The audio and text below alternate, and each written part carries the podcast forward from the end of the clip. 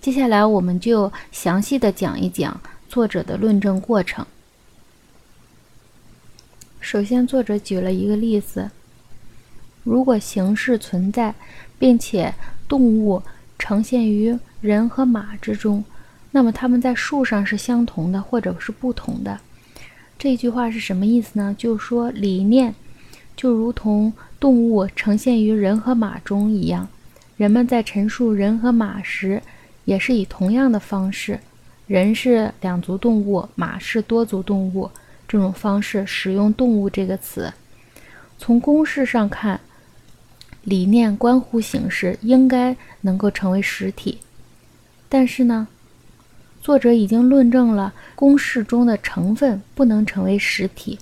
尽管可感实体的定义中包含了种和属差，尽管在人和马的定义中包含了动物，但动物仍不能成为实体，因为这是实体。只能是人或马，而非动物。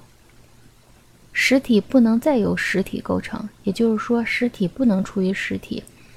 实体是有其单一的、不可再分的终极性。然后呢，作者又又说，这样，如果一个，如果有一个人自身，它是依这个并且分离而存在，那么它由以构成的部分，例如动物的和两足的。也必定是标志这些这个，并且具有分离而存在，并且标志出实体。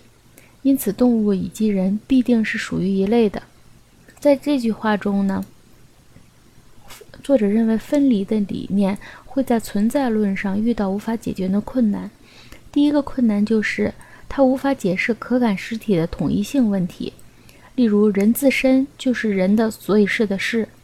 并且一个实体的所以是的事与现实事物是分离而存在的。那么，作为定义中一个部分的理念，如何与人这一个整体保持统一呢？作者认为，尽管我们可以在思想上或定义上从人中分离出两足或动物，但在存在论上，人是统一的。柏拉图的理念呢？错误就在于。把思想上可分离的东西误认为在现实中也是可以分离的，这样就产生了一个从认识论到存在论不合法的跨越，这也构成了亚里士多德反驳柏拉图分离论的一个主要缘由。第二部分呢，就是论证分离论不能解决实体同一性这个问题。这个论证由两部分构成，如果理念是实体。那么，分离的理念在分有它的诸事物中，如何保持自身的一而不被分开呢？如果事物分有了作为实体的理念，若事物分有了作为实体的理念，则会违反矛盾律；若事物不分有理念，事物就无法辨认和把握。第三个论证呢是。分离论无法解释种和属差的关系问题。作者的思路是：既然我们假设了人和马中的动物是相同的，会造成以上种种问题，那么在假设人和马这样的属中是不同的动物，结果会怎么样呢？在定义人是两足动物中，因为人必然的被称为动物。动物与人的本质相关，并且动物作为其种下诸属的实体，那么同样的，在定义中的其他各部分也是人的种，例如两足的，那么就会产生什么样的后果呢？由于作为人和马诸属之中的动物在各属之中各不相同，同时定义中的两足的也是种，于是种的数目。就会和个别的实体一样变得无限多，这就是为什么作者说它是很荒谬的。